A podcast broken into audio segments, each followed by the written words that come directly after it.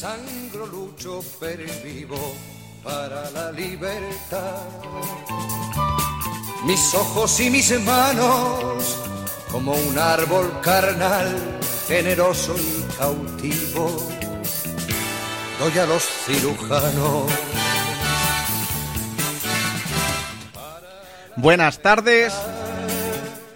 Amigos y amigas, un saludo fraternal.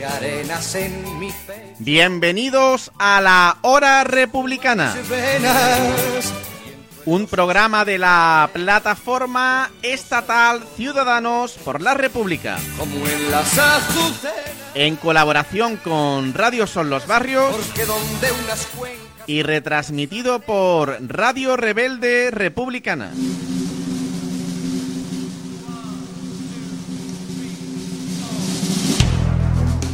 Actualidad republicana. Noticias internacionales.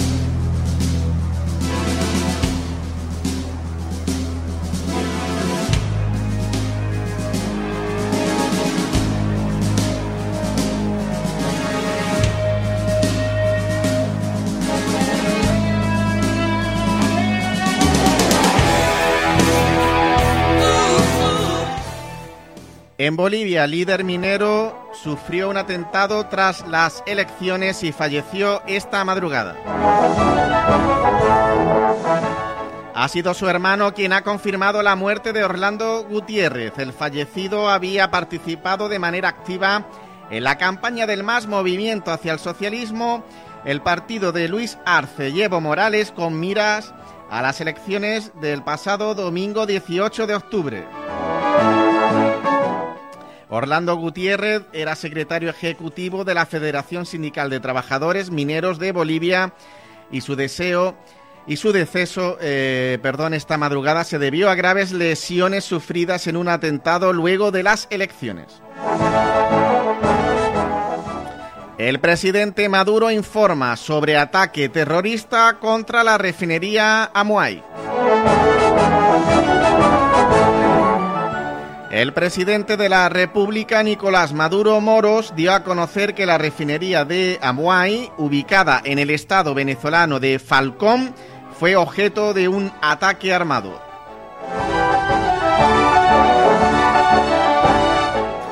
Revelan apoyo del gobierno colombiano a la campaña de Donald Trump. Un senador de Colombia revela reuniones del embajador de este país sudamericano en Estados Unidos, Francisco Santos, con activistas para promover la campaña de Donald Trump. Asamblea Legislativa avala un juicio de responsabilidades contra Yanín Áñez.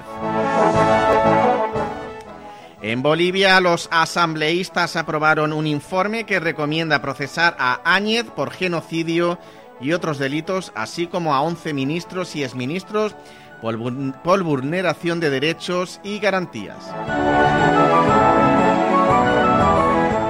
La Asamblea Legislativa Plurinacional ALP de Bolivia ha aprobado el informe final de la comisión especial que investigó las masacres de Sencata, Sacaba y Yapacaní ocurridas en octubre de 2019 en el que se recomienda un juicio de responsabilidades contra la presidenta de facto, Yanín Áñez, y un juicio ordinario contra sus ministros.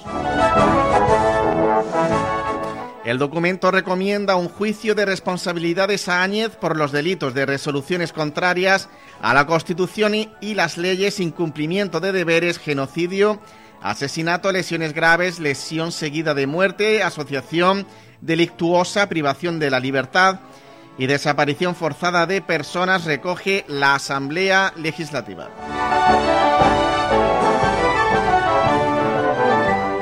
Estados Unidos vendió el petróleo que cargaban buques iraníes capturados cuando viajaban rumbo a Venezuela. Estados Unidos vendió todo el petróleo que cargaban los cuatro buques iraníes que la Armada estadounidense capturó a principios de este año, cuando se dirigían a Venezuela, dijo el secretario de Justicia Auxiliar de Seguridad Nacional, John Demers.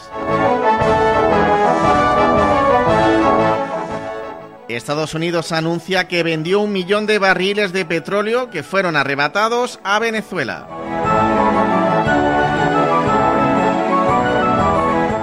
Sube a 140 el número de muertos, la mayor tragedia en la ruta canaria en 2020.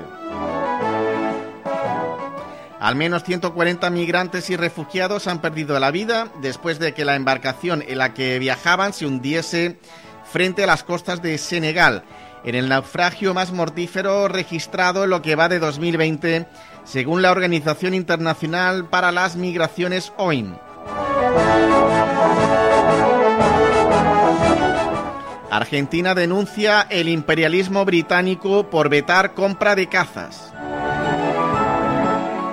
El ministro de Defensa argentino acusa a Reino Unido de dar muestras de su soberbia imperial al impedir la venta de aviones cazas surcoreanos a Argentina.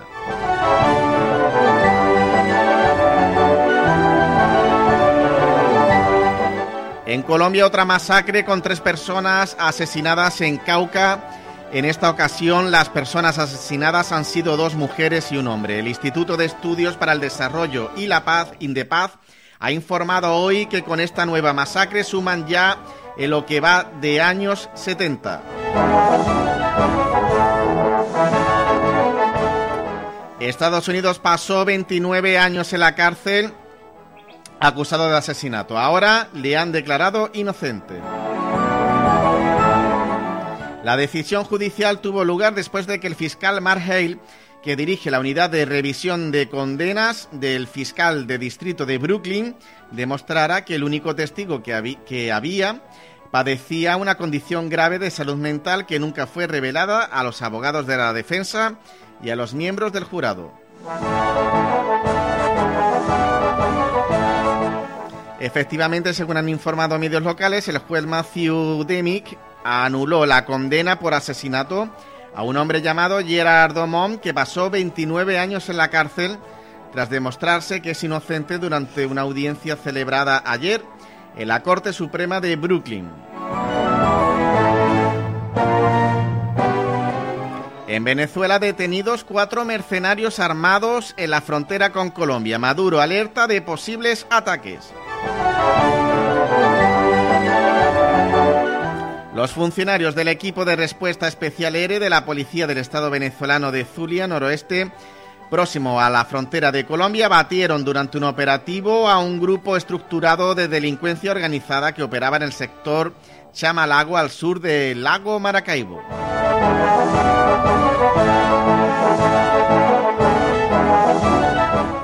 Maduro alerta de posibles ataques durante estos días hasta el día de las próximas elecciones en Venezuela de 6 de diciembre.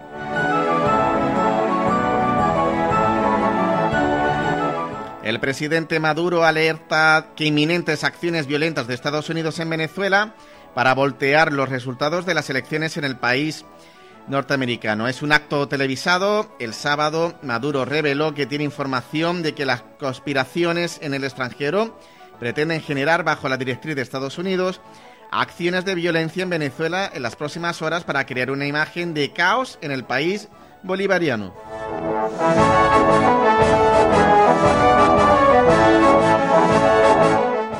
China encuentra rastros de coronavirus en alimentos importados de Ecuador y Brasil. Funcionarios chinos encargados del control y prevención de enfermedades dieron a conocer este fin de semana que se han vuelto a encontrar rastros de coronavirus en alimentos congelados provenientes de Ecuador y Brasil.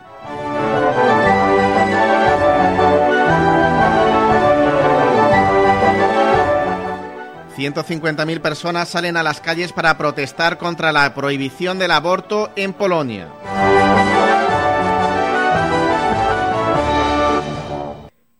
En octubre, el 22 de octubre, el Tribunal Constitucional polaco prohibió los abortos motivados por defectos del feto, según las estadísticas.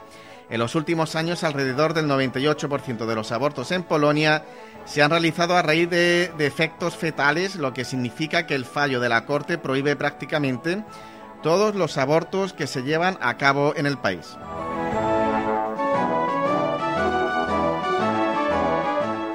Sin embargo, la iniciativa causó no solo el descontento de una parte importante de la sociedad, sino protestas masivas que comenzaron inmediatamente después del fallo de la Corte y han seguido creciendo desde entonces. Los manifestantes bloquean las calles y la policía los dispersa con gases lacrimógenos.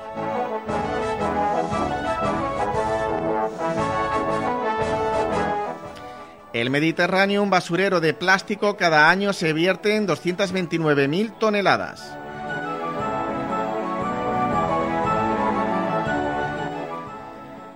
Esta es una de las conclusiones del informe Mare Plasticum, el Mediterráneo, que ha sido elaborado por la Unión Internacional para la Conservación de la Naturaleza dentro de su programa Cerrar el grifo del plástico a partir de estudios de campo y utilizando su propia metodología para analizar los vertidos de 33 países de la cuenca mediterránea.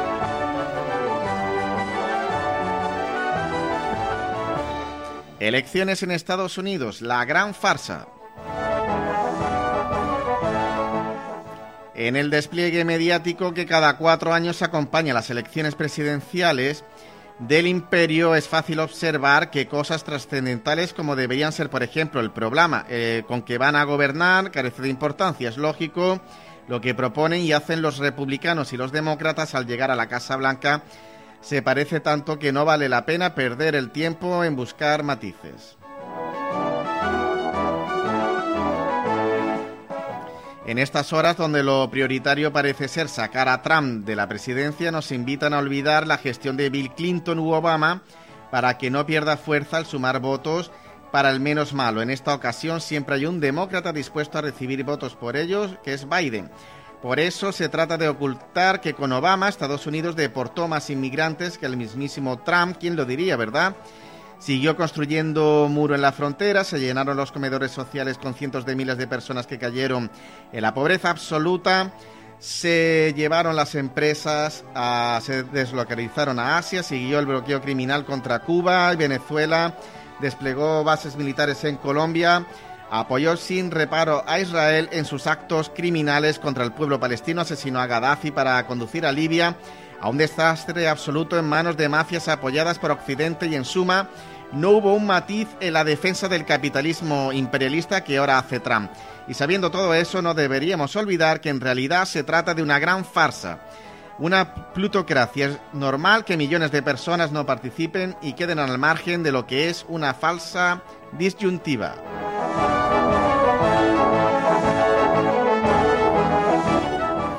Yemen continúa sufriendo los bombardeos de Arabia Saudí contra zonas residenciales.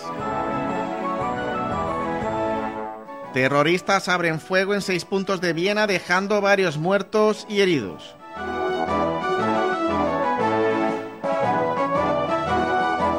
La alcaldesa de París pide a los parisinos no compréis en Amazon. Y estos han sido los hechos más destacados en el mundo y así se los hemos contado. Y se encuentra con nosotros Juan Ramón Gómez de la plataforma Campo de Gibraltar por la República. Buenas tardes, Salud y República. Buenas tardes a todos, Salud y República.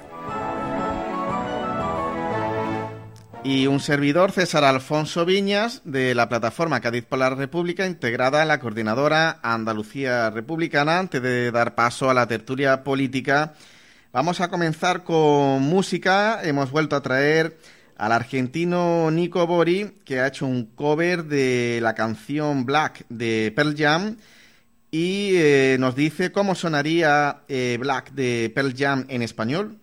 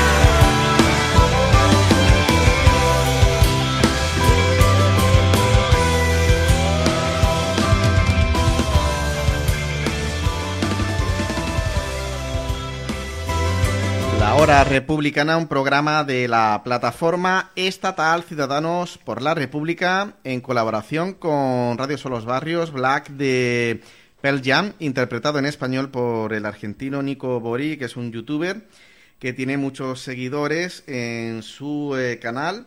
Y bueno, después de la música y de las noticias internacionales, vamos a continuar con la actualidad internacional, con el panorama internacional. En Bolivia, en el departamento de Santa Cruz, eh, Fernando Camacho, que lidera la ultraderecha, no reconocen en ese departamento las elecciones, no reconocen a Luis Arce.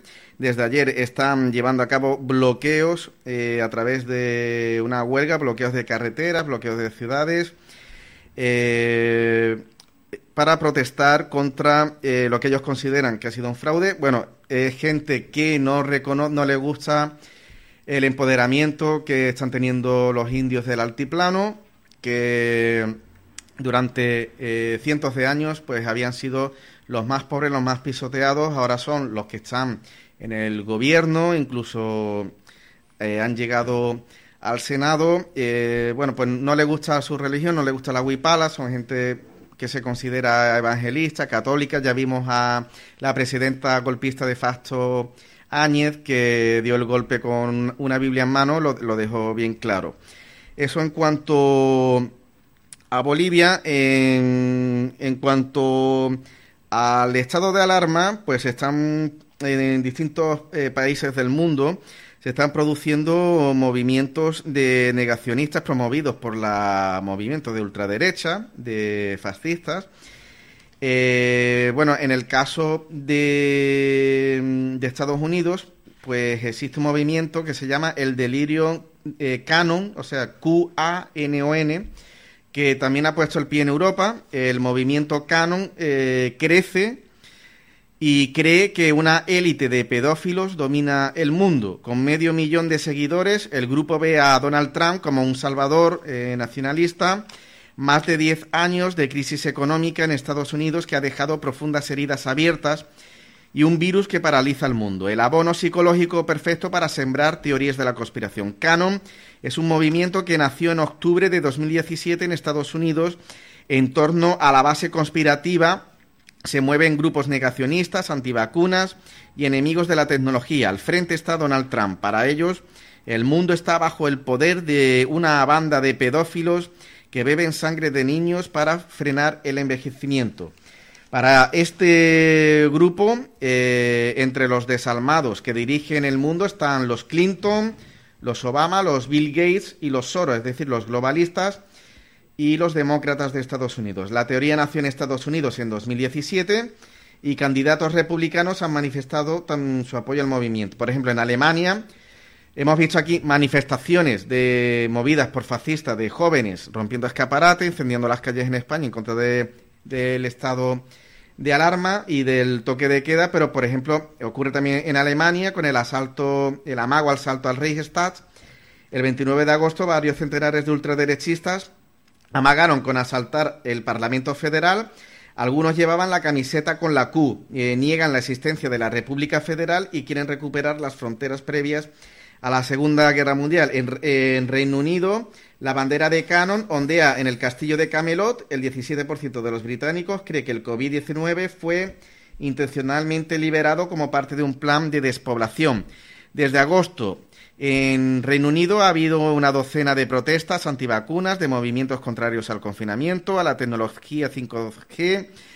También Freedom for the Children en Reino Unido se manifestó en los puertos del en las puertas, perdón, del Palacio de Buckingham y se congregó frente a la tienda de Disney acusando a la firma de estar vinculada a redes secretas de pedofilia. También lo mismo en Francia entre entre los chalecos amarillos hay grupúsculos mm, que se hacen eco de las tesis de Canon y en, Reino Unido, Nigel Farage, eurófobo de la extrema derecha, que se propone reconvertir al partido del Brexit en una nueva formación denominada Reformar el Reino Unido, hombre que lideró la campaña para sacar a Reino Unido de la Unión Europea eh, acusa al primer ministro conservador Boris Yeltsin de despilfarrar enormes cantidades de dinero de los contribuyentes a la espera de una vacuna milagrosa. Este segundo confinamiento es la muerte económica de mucha gente, afirmó Fahrenheit, acudió a Pensilvania para apoyar a Donald Trump en la recta final de la campaña de los presidencialistas. Esta campaña de los eh, presidencialistas, eh, recordemos que Donald Trump es nacionalista, también el Brexit es pues salirse del globalismo de la Unión Europea. Bueno, son un cambio de paradigma que se está produciendo en el mundo y estos sucesos casi que a mí casi todos me vienen casi de nuevo. Eh, yo no sigo mucho las noticias estas mm, paranoicas que se que se montan estos estos movimientos tan raros que están siendo noticias por alguna razón. Por alguna razón mm, lo, ponen de primera plana y parece que eso es, la noticia. más que la noticia parece que es el movimiento global, un mm. movimiento y, son cuatro gatos. Mm. A mí me pareció también un poquito raro el movimiento verde que surgió en Europa y que echó a la calle a tanta juventud y lo vendía sobre todo Euronews como si eso fuese un movimiento organizado tal y una nueva tendencia que iba a cambiar el mundo y que y que tal. Esto era el año pasado casi que por estas fechas un poco después. Y Euronews mm, se le veía un poquito la, la patita cuando sacaba a los organizadores que eran tres muchachos que se reunían en una escuela de, de allí del norte de tres, muchachillos de, de 14 o 15 años. Y estos son los que van a cambiar el mundo. Y luego los recibe eh, la Unión Europea como si fuesen mm, unos iluminados o como si fuesen... No sé, y ya se han olvidado. Eso fue, se, olvidaron rápidamente de esto, ya esto ha pasado a la historia. Eh, de todos modos está el tema como Santa Cruz en, en Bolivia, y mm, que, que no quieren reconocer las elecciones cuando pierden. Curioso. Se repite, esto se repitió en Ucrania y se está repitiendo en Bulgaria, creo recordar, o en otros países que han tenido elecciones. También, curioso, en Estados Unidos, que está el, el, el, el, Ronan. Donald Trump. el Trump, el Trump ha dicho que no le iba a reconocer, mm. ya lo dijo, ¿no? Que ya había, había indicios de que se iban a ver pucherazo y si no le salían las cuentas, mm, él, o si no le salía el, el no lo iba a reconocer porque veía que iba a haber una manipulación en los votos y lo ha dicho esta mañana, mm, medio lo ha dicho. Sucede que mm, Europa da por, por ganador a, Biden. Al principio la prensa decía por un cincuenta y tantos por ciento, más de 50 por ciento. Parece ser que lo que los datos que se están barajando mm. hasta hace poco que lo he visto yo eran igual, igualados. Pero en Estados Unidos no se elige el presidente, que es que nos tienen nos tienen engañados. son electores por estado. Son eh, unas elecciones mm, mm. diferidas de, segunda, de segunda orden. Se eligen a unos representantes y estos representantes van a elegir al presidente. Se están jugando mm, ciertos representantes por cada estado. Y puede suceder, como han dicho las noticias, que más votos, el que más votos tenga no puede tener, no necesariamente tiene más representantes como sucedió precisamente cuando salió electo eh, Donald, Trump, frente a Hillary Clinton. Frente a Hillary Clinton, que tenía más, más votos. Mm, Porque, ¿cuál, sería, Clinton. ¿Cuál serían los estados más importantes con más número de electores eh, que habría que conseguir para ganar las elecciones? Parece ser que más, lo más... Mm, los más populosos y los que más peso industrial o a nivel económico tienen. Eh, Texas, Florida, son los que más tienen. Creo que Florida tiene veintitantos, eh, Texas tiene puede tener entre, casi 30. Eh, California, tiene casi más, incluso Ajá. 40-50, y Nueva York y poco más. Ya lo- los del centro, que es la inmensa mayoría de Estados Unidos, lo- eh, territorialmente, los ganaderos y los, y los agrícolas, los montañosos, pues tienen dos, tienen uno, tienen dos, tienen tres, y así se ve en el mapa que parece que esté igualado, aparentemente igualado, pero claro, no está igualado el número de electores. No está igualado el número de Y electores. digamos que Texas y Florida es territorio de Donald Trump y California y Nueva York eh, tiran más a los Sí. demócratas, ¿no? A Biden. Sí, pero hablar de que Sí. de Donald Trump o de Ajá. tal, vamos.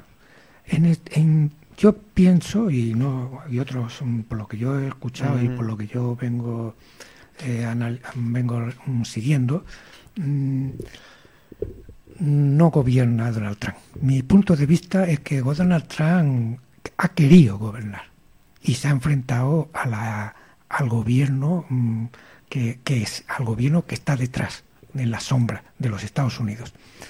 Algo parecido le pasó a, al anterior, ¿no? Al Obama.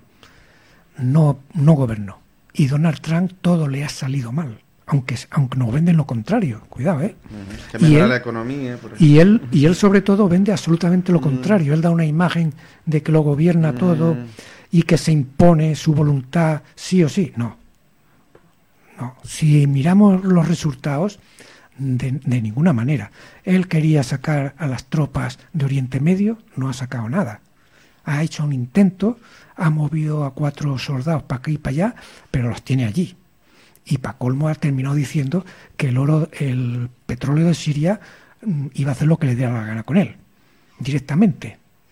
O sea, se bajó los pantalones contra el gobierno, con el gobierno en la sombra, los globalistas, que son los que promueven básicamente, o los que tienen más interés, aparentemente, en, en promover eh, la guerra interna las guerras, las guerras internacionales, las que conocemos y las que están ocultas, que no son noticia. ¿eh? Hay eh, a media África está incendiada, por eso vienen para acá, para Europa, los refugiados. Mm, La mayoría no son económicos, son que están perseguidos por, por, por conflictos armados entre unos y otros directamente, pero no nos lo quieren contar en África porque está la Unión Europea a- metida a saco. O sea, cuando digo la Unión Europea es Francia, Inglaterra sobre todo y Alemania quizá también. O sea, Alemania quizá menos porque hasta hace poco el ejército no podía salir de Alemania. Pero la OTAN está metida a saco mm, sí o sí. Todo el subsah- la África subsahariana. Ujú. ¿Por qué viene tanto africano para Europa? Tanta hambre hay en África. África tiene para dar de comer cuatro veces más de población que tiene África. Pero las guerras las echa para todos lados. ¿Y para dónde van? Pues van a quien le paga. Cuidado, ¿eh? Van a quien le paga. ¿Y quién le paga? Europa.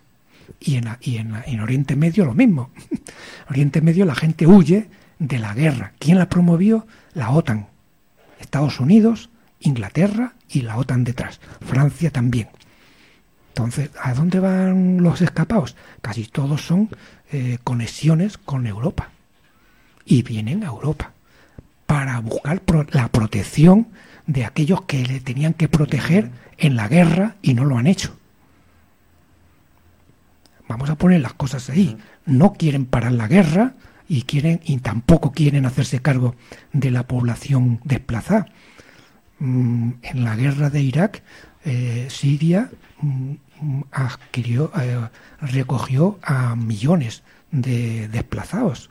De la guerra de Siria, el entorno ha recogido un montón de millones. Irán ha recogido un montón de sirios desplazados. La propia, eh, la propia Siria tiene casi mm, 8 o 10 millones de desplazados, o los tuvo, por culpa de la guerra. Entonces, eh, Euro- Europa, al final, estamos viendo que los yihadistas, estos mm, que son mm, que están recogidos en Europa, los que están los, que han hecho los atentados son yihadistas que volvieron y, que estaban a, a sueldo de la Unión Europea. Vamos a poner las cosas en su, en su, en su punto justo. Como decía, de Estados Unidos, desde Ronald Reagan no gobiernan los presidentes. Ronald Reagan era ya un muñeco de paja. Y le, escribían los, los discursos, le decían lo que tenía que decir, cuándo decirlo y cuándo callarse, y porque cada vez que hablaba metía la pata y se quedaba dormido incluso en las reuniones de alto nivel. Ronald Reagan no gobernó y desde entonces no ha gobernado ningún presidente de los Estados Unidos. Ha sido una pura marioneta. Tienen un poder mediático bestial, brutal, mm, dominan todos los medios de comunicación y sobre todo los más avanzados.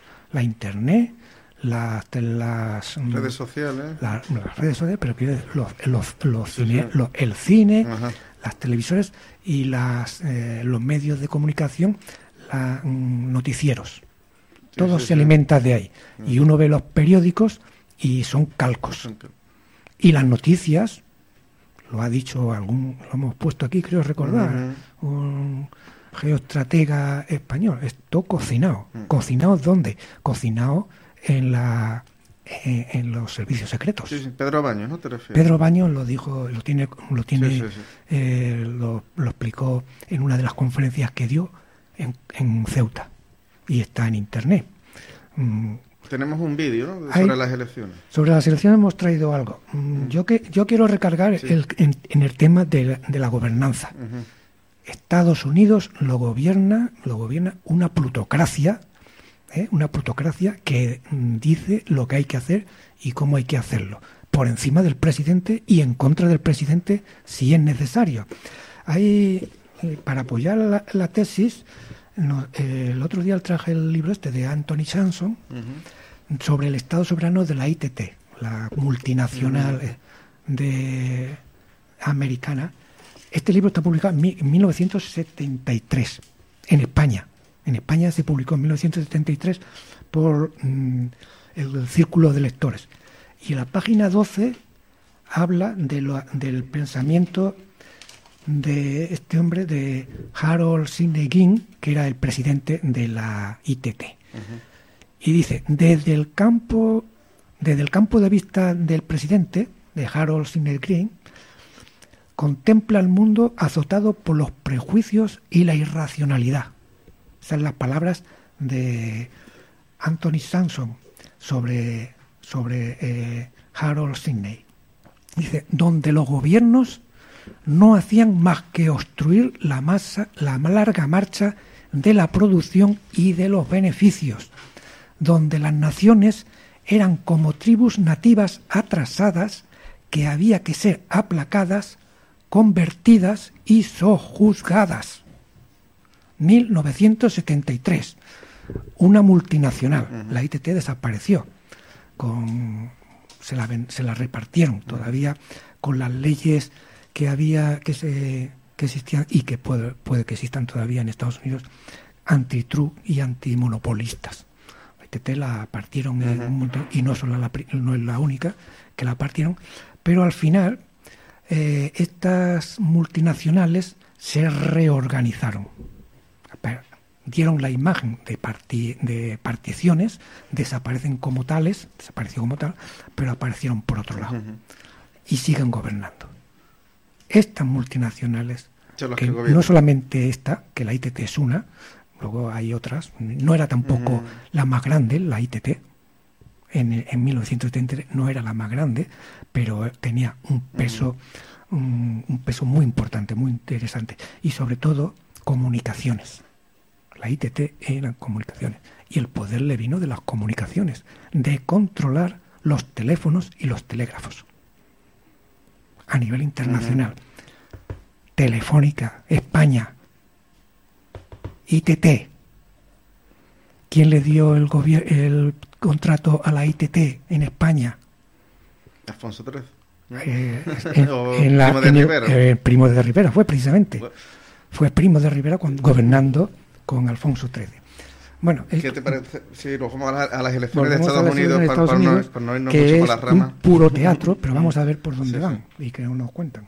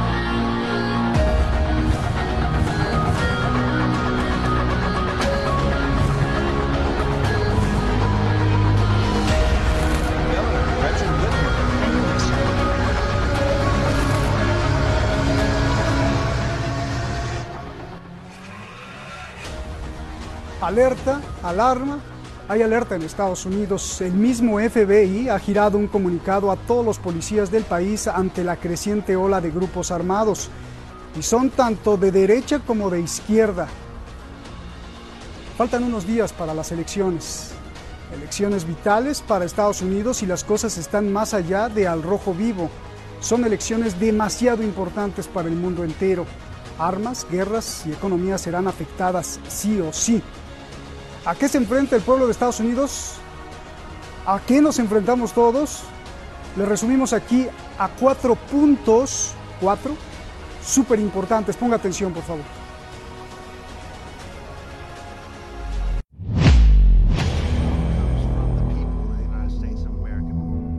El FBI desarmó a un grupo paramilitar ultraderechista que iba a secuestrar a la gobernadora del estado de Michigan, la demócrata Gretchen Whitmer y así derrocar al gobierno estatal antes de las elecciones presidenciales. Incluso la iban a enjuiciar. Las agencias de inteligencia están en alerta. Crecen grupos civiles armados tanto de derecha como de izquierda. Todos dicen que defenderán al país ante las elecciones. Este grupo se dice los guardianes de la República su fundador Stuart Rhodes informa que ha reclutado a miles de policías, soldados y veteranos de guerra, todos listos para apretar el gatillo si Trump pierde. También están los Proud Boys y los Security 3%. Lord knows what's going to happen uh, November 4th if, uh, you know, when people wake up and Donald Trump has been elected president, the left is going to um, absolutely lose their minds. Cities are going to burn. And what happens if it goes the other way? I hope the silent majority would rise up and um, you know, stand against um, um, a uh, Biden.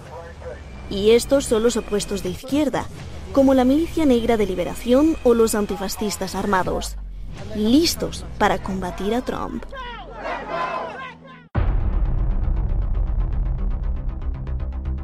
Independientemente de los grupos armados, la denuncia de violencia racial ha aumentado en los últimos meses, desde manifestaciones hasta casos criminales. George Floyd muerto por estrangulamiento por policía blanco, Breonna Taylor muerta por la policía en una redada en su casa, o Jacob Blake baleado siete veces por la espalda por la policía. La actual investigación de Pew Center establece que la educación no ha hecho nada para combatir el racismo.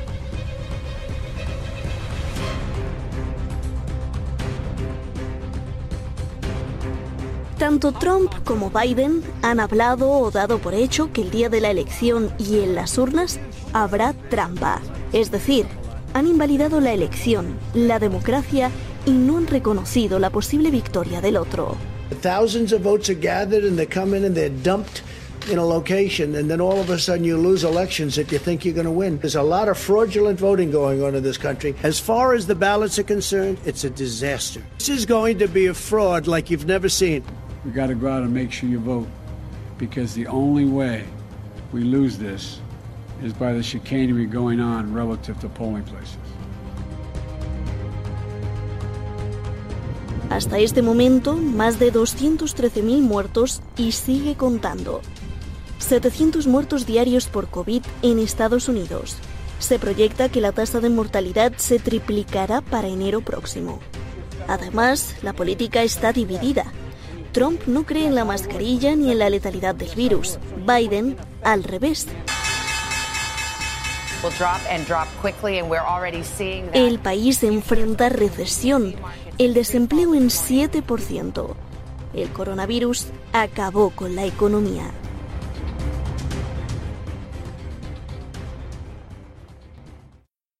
un programa de la plataforma estatal Ciudadanos por la República en colaboración con Radio Solos Barrios.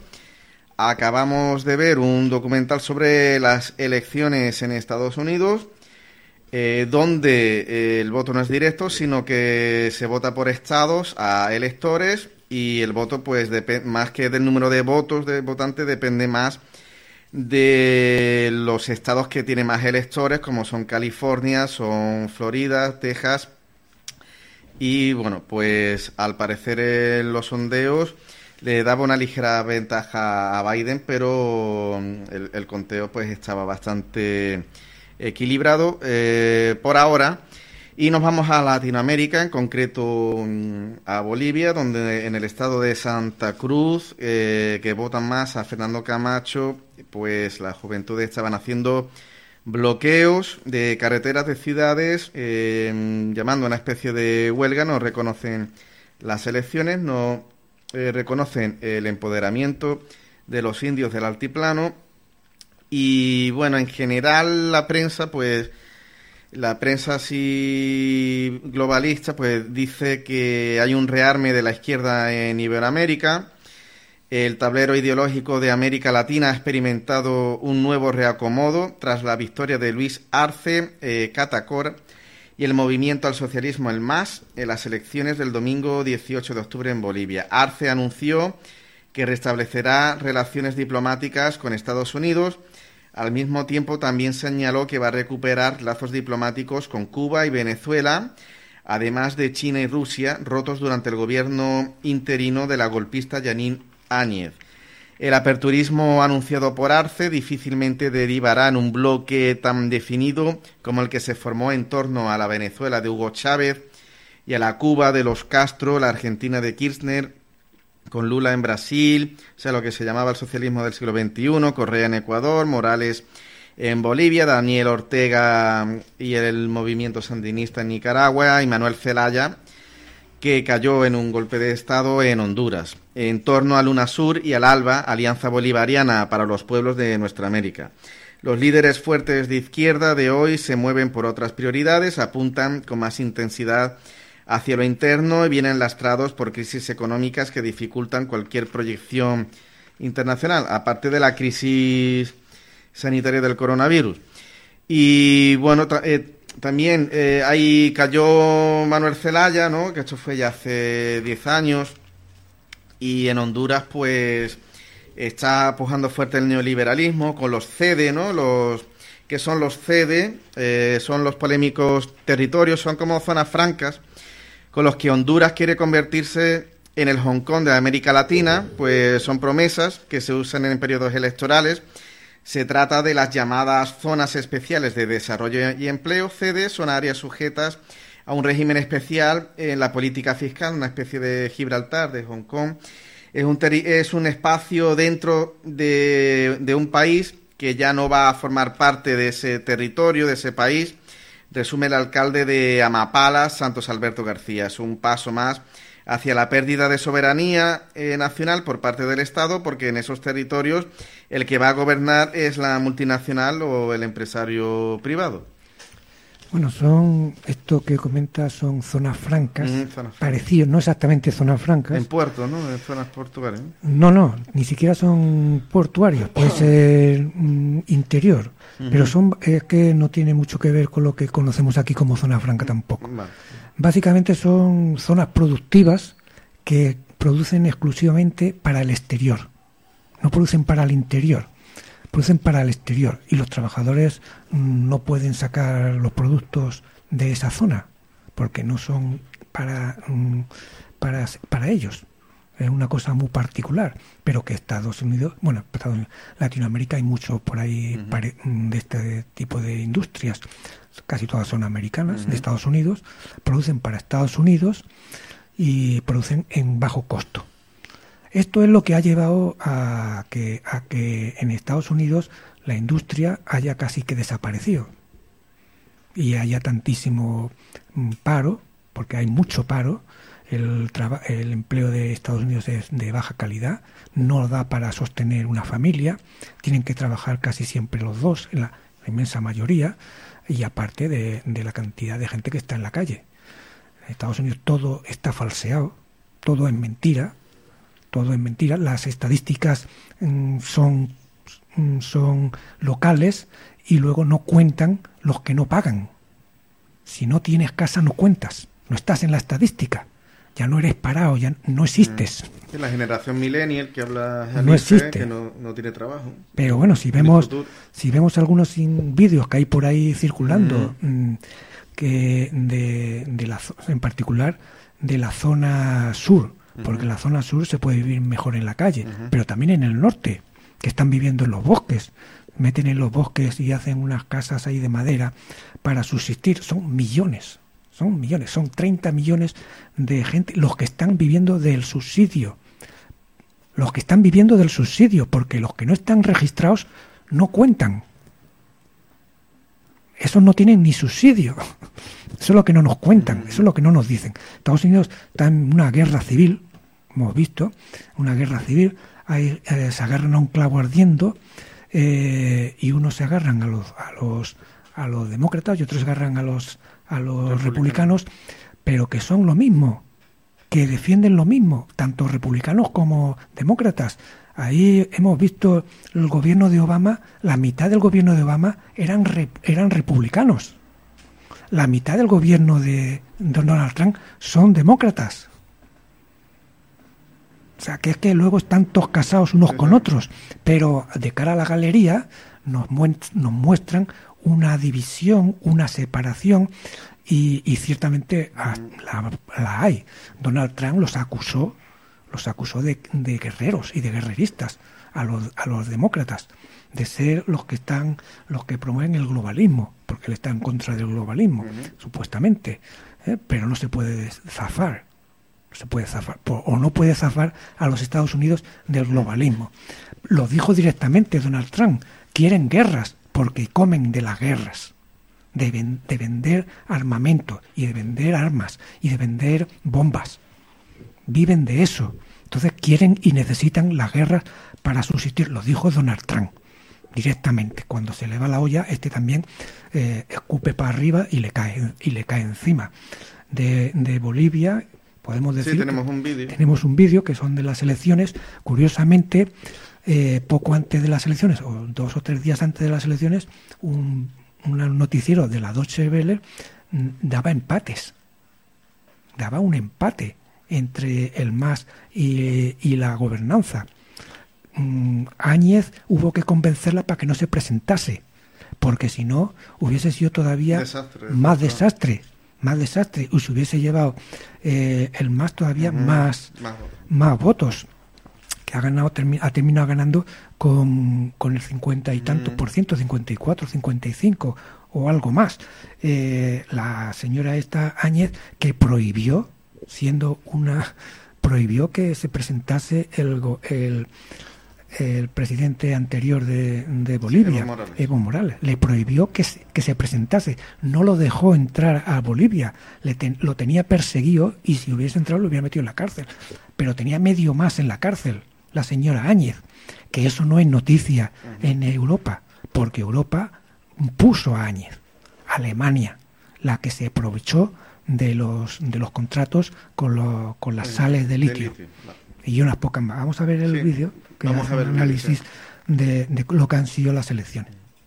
Bienvenidos a esta nueva edición de Detrás de la Noticia en RT. Soy Eva Gollinger desde Nueva York y hoy tenemos un programa muy especial sobre Bolivia con un invitado de lujo. Siguen con nosotros. El golpe ha sido derrotado en las urnas en Bolivia. Un año del golpe de Estado que forzó al presidente Evo Morales al exilio, su partido, el Movimiento al Socialismo, ha logrado una victoria electoral contundente en las elecciones presidenciales y legislativas. Una mayoría del país ha rechazado la inestabilidad política y económica fomentada por la derecha y el régimen de facto y ha optado por el regreso de un gobierno socialista que prioriza el bienestar del pueblo.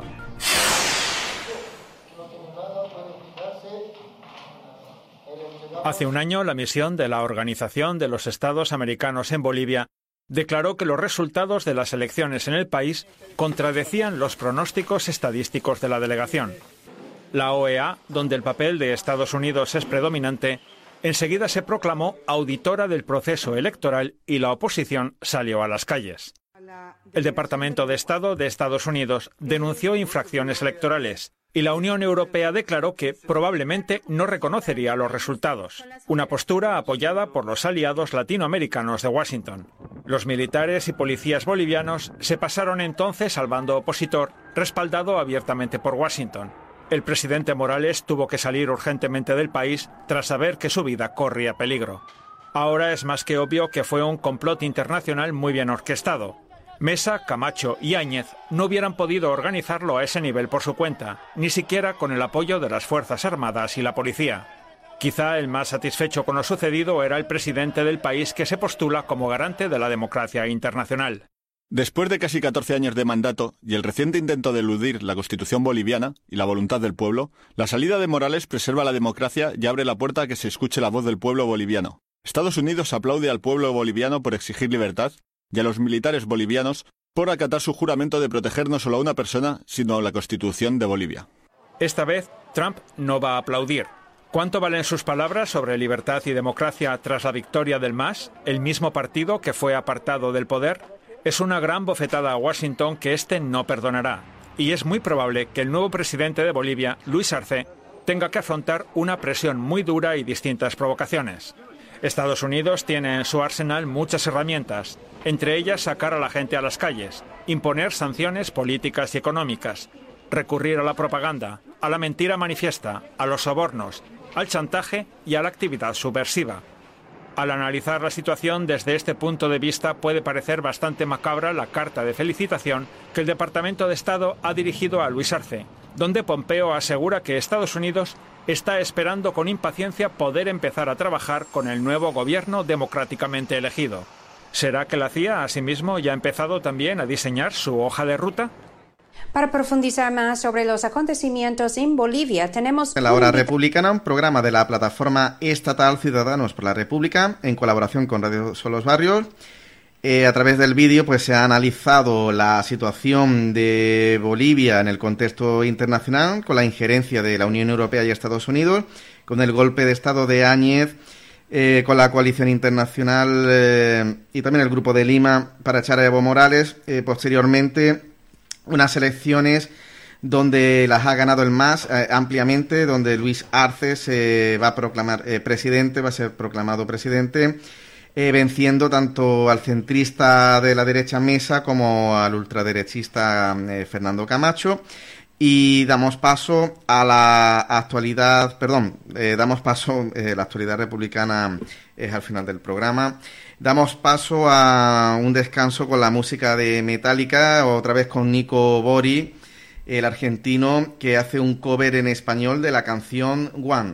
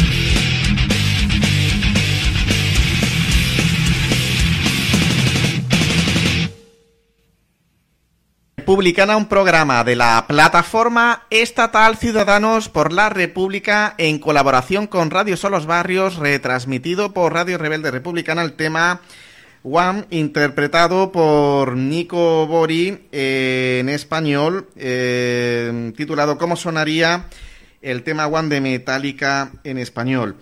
Y seguimos con la actualidad internacional, nos vamos con el, nos vamos a ir eh, con el geopolítico Alfredo Jalife, que eh, es un gran analista de la situación en Estados Unidos, en la que nos habla de la balcanización, de una posible balcanización de Estados Unidos. Ya mm, Alfredo Jalife, que divide el mundo entre nacionalistas y globalistas, y parece que los demócratas, pues con sus matices, claro, se acercarían más al globalismo, los republicanos también con sus matices, habrá de todo, se acercan más sobre todo con Donald Trump, al nacionalismo. Y bueno, Jalife pues, nos habla de una guerra civil interna en Estados Unidos, donde las generaciones millennial y Z no tienen futuro. Eh, se habla de supremacistas eh, blancos que van armados, eh, de extrema derecha, pero que también hay supremacistas negros afroestadounidenses que se ven superiores a los negros latinos que viven en Estados Unidos, la deslocalización de empresas de Estados Unidos de sus multinacionales en China y en otras partes de Asia. Y, bueno, eh, en, esto, en este año pues se ha hablado del Russia Gate, del impeachment. Eh, ahora se habla de que Estados Unidos pierde su posición de imperialismo frente a China, que es el nuevo país imperialista en el mundo y que se abandona ya el Nixon Shock de 1971 con el dinero fiat y que posiblemente se vuelva a unos nuevos acuerdos de Bretton Woods de 1948 donde volvamos al dinero duro con el oro, con las eh, monedas virtuales, las monedas eh, digitales. Bueno, pues eh, damos paso al vídeo y, y, después comentamos. Va a hablar sobre la posible balcanización de Estados Unidos, es decir, la desmembración de Estados Unidos en diferentes estados. Bueno, pues ante la, la revuelta en alrededor de 40 ciudades en Estados Unidos, que no olvidemos es frontera con México y que naturalmente afecta e infecta nuestra transfrontera, que es muy estratégica, de 3.000 kilómetros, que si se trata de, una, de un levantamiento de masas, que es una guerra de clases, eh, que es una lucha de los antiguos esclavos contra los hoy siervos eh, arrinconados, los blancos. Eh, sí hay que tener en el radar la balcanización de Estados Unidos. Y sobre todo que nos va a afectar a México por dos consideraciones. Primero porque somos una transfrontera fundamental, la más importante, bueno, obviamente con la de Canadá, que tiene Estados Unidos, pero también porque tenemos mexicanos adentro en Estados Unidos. Eh, eh, vean, si gana Biden, no va a ganar Biden, va a perder Trump, porque ha cometido demasiados errores.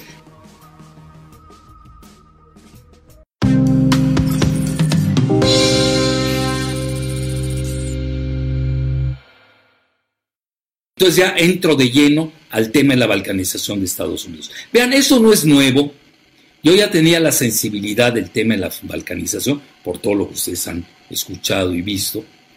Y desde, me llamó la atención que desde hace 39 años, un gran comunicador, Joel Garro, eh, había escrito y me llamó la atención eh, sobre eh, The Nine Nations of North America hasta el concepto North America, que ahí, cuidado, ¿eh? ese concepto de North America no es así que lo dijiste y te fuiste. No, eso es un concepto de integración geoeconómica entre Canadá, México y Estados Unidos, pero sin mexicanos. Y ustedes saben al que se adhirió el ITAM.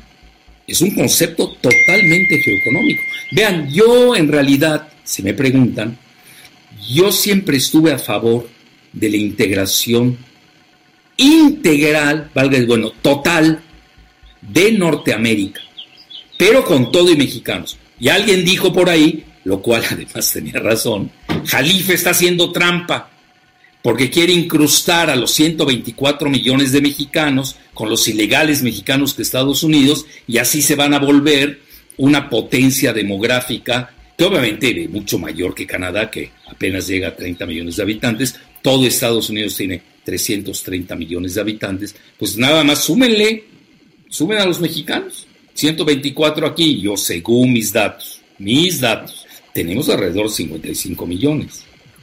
Entonces, eh, súmenle, estamos hablando de casi 200 millones de mexicanos, ¿eh? que además van a seguir eh, proliferando en la próxima década en forma acelerada. Y, eh, y, oigan, 200 millones frente a 250 millones de blancos de Estados Unidos, es un peso demográfico de ponderación geopolítica, muy importante. Obviamente eso no les conviene. Por eso ellos quieren los recursos de México, petróleo, uranio, ya salió el litio, etcétera, pero sin mexicanos. Bueno, esas han sido las circunstancias. Ahorita no voy a hacer leña de los árboles caídos del modelo neoliberal, tanto del PRI, del PAN y de los eh, travestis socialistas de izquierda, que fueron más capitalistas que los mismos capitalistas, que es estos agónicos del PRD, y que eh, esto nos lleva a considerar la relevancia de lo que está sucediendo en Estados Unidos. Entonces, Joel Garro, hace 39 años, y me llama mucho la atención, manejó el concepto de The Nine Nations of North America. Pero ya ven que me detuve en el concepto de Norteamérica, que no es un concepto así. Cuando digan Norteamérica, ya están viendo de qué se trata. Es una integración absoluta sin mexicanos. Entonces, y, y, ahí manejaba una parte, no me voy a meter a ello, pero me detengo en la que llegaba una parte que se llama Mex America. Y curiosamente llegaba hasta más o menos, ¿no? La región del Bajío en, eh, en México. Ustedes saben, ahorita hay veleidades balcanizadoras de la región de, del occidente de México. No me voy a profundizar en ese tema, ni voy a tomar partido, yo estoy analizando eh, el Bajío, desde Querétaro para arriba, el, eh, el norte de México.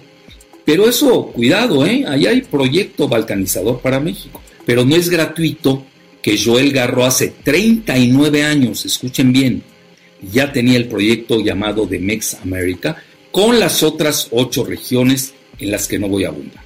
Luego, como yo he seguido mucho este tema, pues soy muy sensible a él, eh, me llamó más la atención que el decano de los diplomáticos de, de Rusia, Igor Panarin, que fue un, eh, un analista de la KGB, eh, y hoy es uno de los grandes profesores al que, que, tiene, que escucha mucho en el Kremlin, por cierto. Y él, eh, con su base de datos, clasi este, datos clasificados, etcétera, etcétera,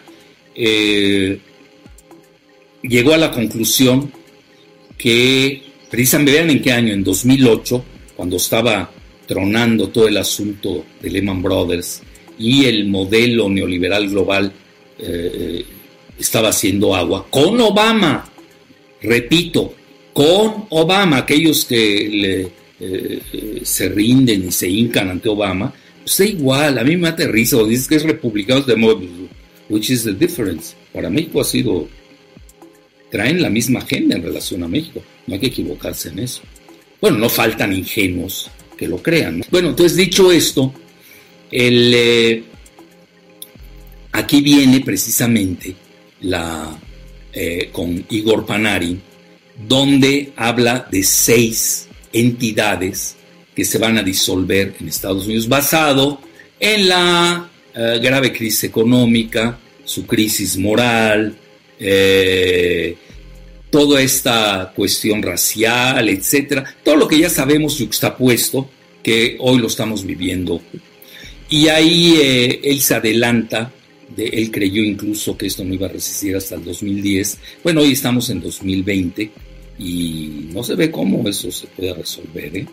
Entonces eh, ahí tienen ustedes, y él hablaba, y ahí es donde entra México, la parte de la República de Texas, así le llaman, es una de las seis partes escindidas, donde obviamente absorbe todo el norte de México. Vean, aquí voy a hacer un paréntesis. De los gobernadores del norte de México, tres traen doble nacionalidad, incluso nacieron en Estados Unidos. Y no va con dedicatoria ni chafle, también es así, cada uno pertenece a un partido dado. Tenemos a Bonilla, nace en Estados Unidos, tiene nacionalidad eh, estadounidense. Eh, luego viene Corral, que también nace en Estados Unidos, es del PAN, quiere ser candidato a la presidencia del PAN. Lo veo difícil porque tiene a muchos contrincantes, ahorita le están dando cuerda, pero hay otros que también lo quieren ser. El, eh, y luego tenemos a Cabeza de Vaca, bueno, también es del PAN, curiosamente. Eh, eh, pues nació en Estados Unidos. Entonces imagínense un país como México, donde tres gobernadores de México nacen en Estados Unidos. Es como Fox. Fox no es mexicano, poca gente lo sabe. La balcanización es un corolario. Era un programa de la plataforma estatal Ciudadanos por la República, en colaboración con Radio Solos Barrios. Eh, y acabamos de escuchar a Alfredo Jalife hablando de la posible balcanización que se puede dar en Estados Unidos.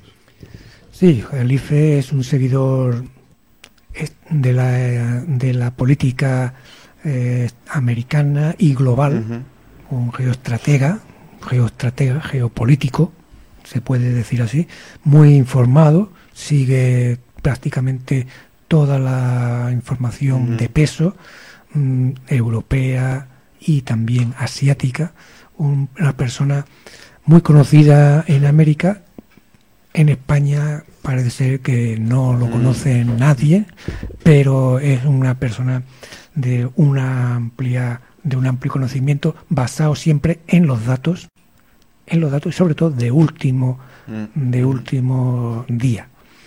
Y eh, tiene una visión particular, ah, como hemos visto, divide el mundo ahora mismo en globalistas y regionalistas. Dentro de los regionalistas, los nacionalistas. Mm, ¿Por qué regionalistas? Porque Estados Unidos mm, no es Estados Unidos. Los Estados Unidos se ven los dueños de toda la Mm. América en particular como un todo. En América Latina, en, Estado- en América Latina se sienten mu- ciertas personas, cierta mucha gente de se siente pues eh, sojuzgados porque eh, Estados Unidos los desprecia, hace una absoluta desprecio de América Latina y lo han dicho algunos que otros, el Jalife creo que también, eh, los Estados Unidos no cuentan con América Latina porque la consideran que es suya y el resto del mundo pues lo quieren dominar, como vemos eh, a través de los globalistas.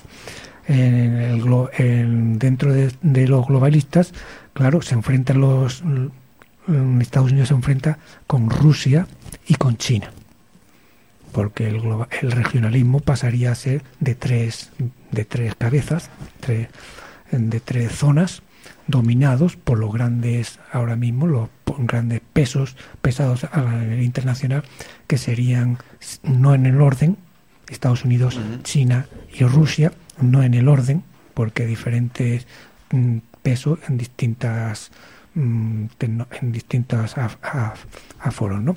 China, no olvidamos, son 1.500 millones de personas. 1.500 millones. Estados Unidos tiene 200 y pico, casi 300 millones. No llega a 300 millones de personas. Y, y tiene, un- como dice el Jalife, eh, 20, 30, casi 40 millones de mexicanos que cuentan como americanos también. Unos cuentan y otros no. Eh, Rusia son 200 y pico millones también. Son 300 millones. Son un gran peso eh, estratégico, militar, industrial. Rusia bastante menos que Estados Unidos. Y, China en, ascend- ascende- en ascenden- ascendientemente por la cantidad de gente que, es. Bueno, eh, entonces, esto, mm, las, tres, las tres regiones se pasarían Europa, mm, América y Asia. Y hay una pugna más o menos. No es como lo dice Jarife, pero se puede interpretar así. Hay una pugna, pues a ver mm, cómo termina el, el, juego eh, geoestratégico donde venimos de un mundo unipolar, donde todo estaba dominado y controlado por el mundo anglosajón. En Estados Unidos también entraría los, mm, los ingleses y los, y los australianos.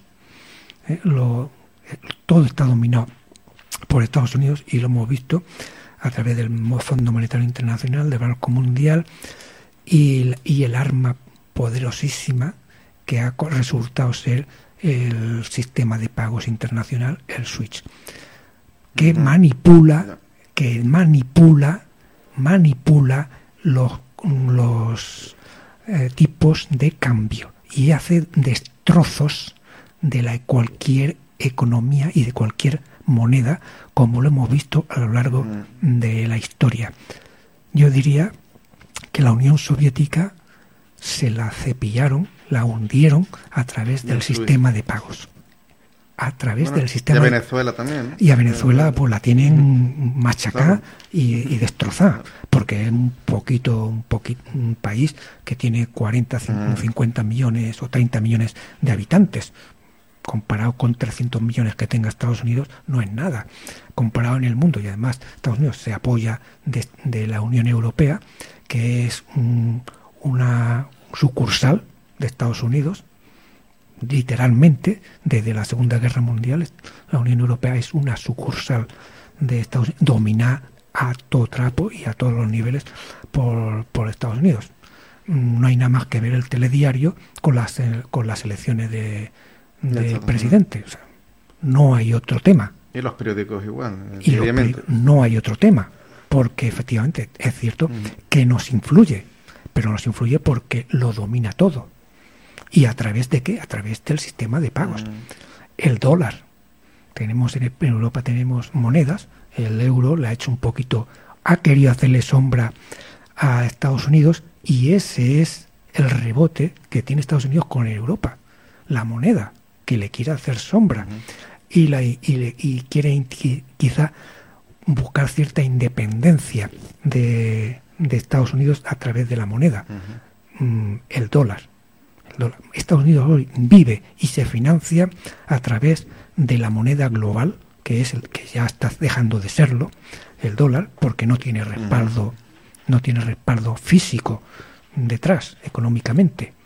Y el respaldo que pudiese tener está en el extranjero, está fuera de los Estados Unidos, porque hoy la industria de Estados Unidos no la tienen dentro, sino que la tienen fuera. En Asia, en Europa y eh, menos en África, eh, pero sobre todo, y también en cierto modo en América Latina, mm, que la consideran suya y que las guerras que tienen con los latinoamericanos es impedirles y sujuzgarlos para que el comercio y la industria sea suya y no de nadie más, ni de Europa, ni de Asia, ni de Rusia, ni de China, ni de Alemania, de Estados Unidos. Bueno, pues estamos ya en la recta final del programa y vamos a dar paso ya a la actualidad republicana, las noticias estatales.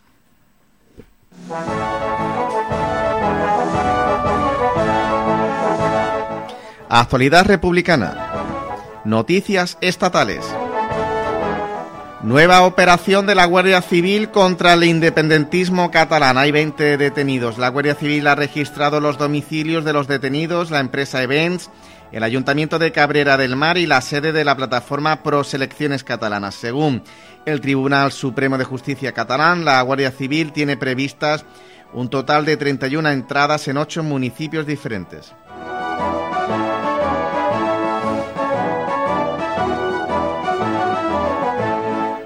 El presidente del Parlamento, Roger Torrent, ha lamentado las detenciones de varios empresarios y dirigentes independentistas por un presunto desvío de fondos para financiar los gastos del expresidente Carles Puigdemont, exiliado en Bélgica, y las considera como un montaje policial y judicial contra el independentismo catalán. Ocho detenidos por protestar ante el CIE de Aluche, Madrid y, soli- y solidarizarse con las personas en huelga de hambres.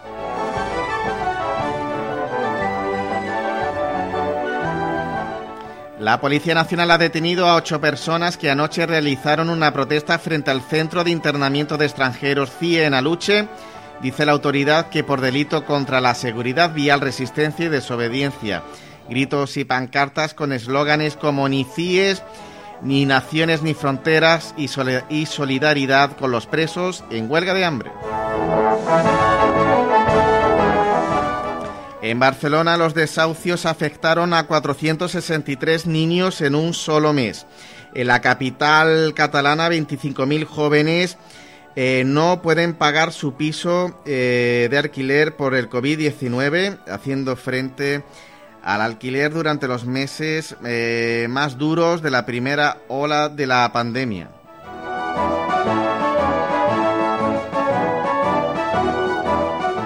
Dice el gobierno que los desahucios están prohibidos.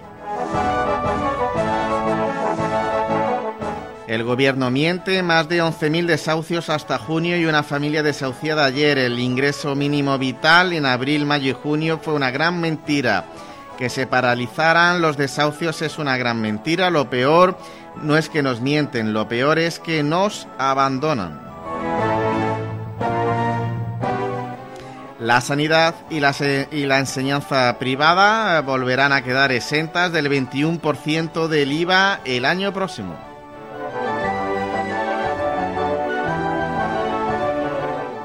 El rey Juan Carlos fue informado puntualmente de todos los atentados de los GAL, tal y como publicó en Diario 16. El rey Juan Carlos I utilizó de manera habitual a los servicios de inteligencia para gobernar en la sombra y tener controlados a los respectivos gobiernos, principalmente el de Adolfo Suárez y el de Felipe González. Así se puede comprobar en el libro del coronel Amadeo Martínez Inglés, Juan Carlos I, el último Borbón. Juan Carlos fue el primero que estuvo, eh, perdón, que tuvo en sus manos la famosísima acta fundacional de los GAL. Martínez Inglés afirma en su libro que el rey Juan Carlos eh, fue el primero que tuvo en sus manos, antes incluso que Felipe González, la famosa acta fundacional de los GAL, siniestro documento de la Casa que, tras el visto bueno de las altas instituciones de la nación, pondría en marcha la reprobable e ilegal guerra sucia contra ETA en la primavera de 1983 y que se saldaría con 28 asesinatos de Estado.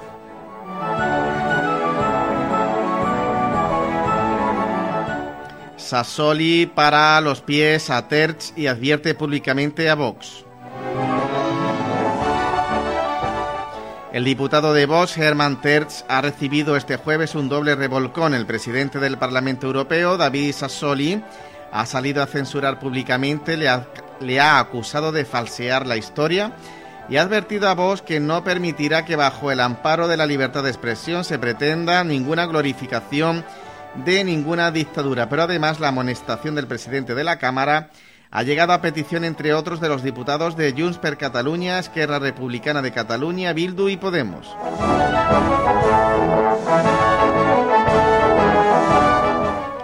El gobierno confirma que la inviolabilidad del rey no se toca. ¿Sí se puede?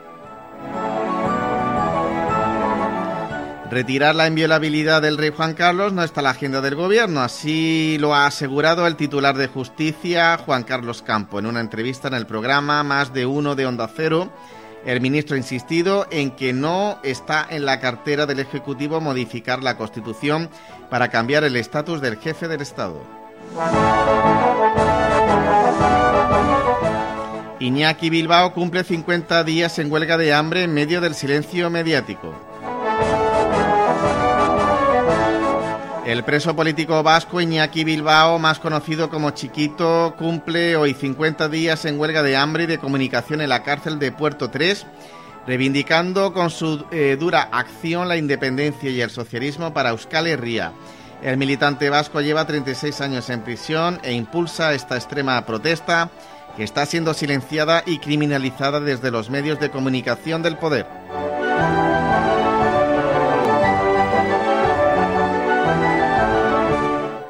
Ya son 41 personas en huelga de hambre en el CIE de Aluche, Madrid. La plataforma CIES No Madrid ha asegurado que desde el miércoles 41 personas internas en el CIE de Aluche se han declarado en huelga de hambre porque consideran que en este centro ilegal sus vidas están en riesgo por el coronavirus.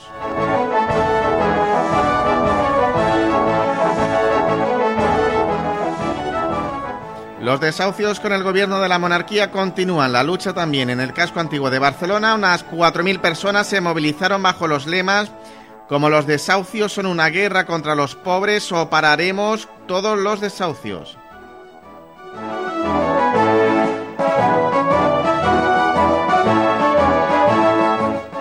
...140 muertos al naufragar un cayuco que pretendía llegar a Canarias desde Senegal. Alestis ha cerrado la planta en Cádiz eh, sin comunicar nada y aprovechando el puente continúa la desindustrialización en España. La audiencia de Barcelona archiva la causa contra nueve manifestantes de la huelga del 8N. Bruselas da un ultimátum a España para luchar contra la evasión fiscal de multinacionales. La Fiscalía Anticorrupción investiga los gastos de varias tarjetas de crédito opacas utilizadas por el rey Juan Carlos I, Sofía y algunos de sus nietos. Los movimientos financieros de dicha cuenta datan de los años 2016, 2017 y 2018, por lo que al ser posteriores a la abdicación, en caso de constituirse un delito, el, emérito no estaría amparado por la inviolabilidad constitucional que tiene y que sí le protege de ser juzgado en otros asuntos. Según explican varias fuentes cercanas a la investigación, el diario.es, entre las personas que habrían obtenido un beneficio económico de las tarjetas de crédito opacas, no se encuentran ni el rey Felipe VI, ni la reina Leticia, ni tampoco la princesa de Asturias, Leonor de Borbón, ni su hermana, la infanta Sofía. Farmamar perdía 27 millones en 2019 y este año ya gana 131.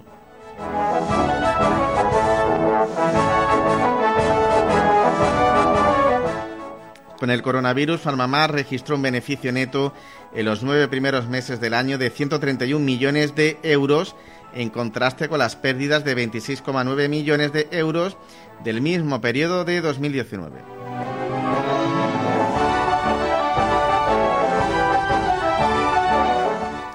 En el Banco Sabadell, donde desaparecen 1.800 eh, puestos de trabajo, lejos de establecer una línea de lucha de clases de conflicto con la patronal, comisiones obreras, el sindicato afín al gobierno viene practicando el sálvese quien pueda. La desaparición de puestos de trabajo no es cuestionada eh, por oportunistas que están en comisiones obreras aunque también hay sindicalistas combativos en este sindicato. En el caso de la banca no aparece siquiera la palabra nacionalización, sino que su objetivo para garantizar la paz social tan anhelada por la burguesía es que parte de la plantilla pueda cobrar una ayuda, una prejubilación o una baja incentivada. Ahora que desaparezca el puesto de trabajo, el sindicato dice a los trabajadores que no es trascendente, sino que eh, lo es como queda su futuro personal.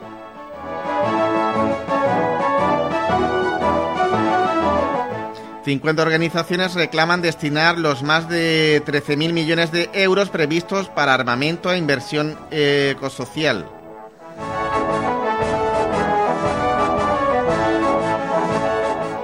Otro escándalo de la familia real, tarjetas opacas y evasión fiscal. Según la información del diario.es, la Fiscalía Anticorrupción estaría investigando al rey Juan Carlos, a la reina Sofía y a varios de sus familiares por el uso de tarjetas de crédito opacas.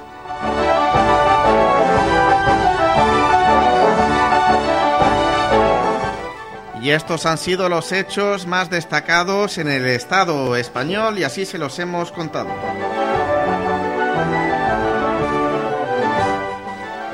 Y Juan Ramón y yo nos despedimos hasta el próximo miércoles con un Viva la República. Viva la República.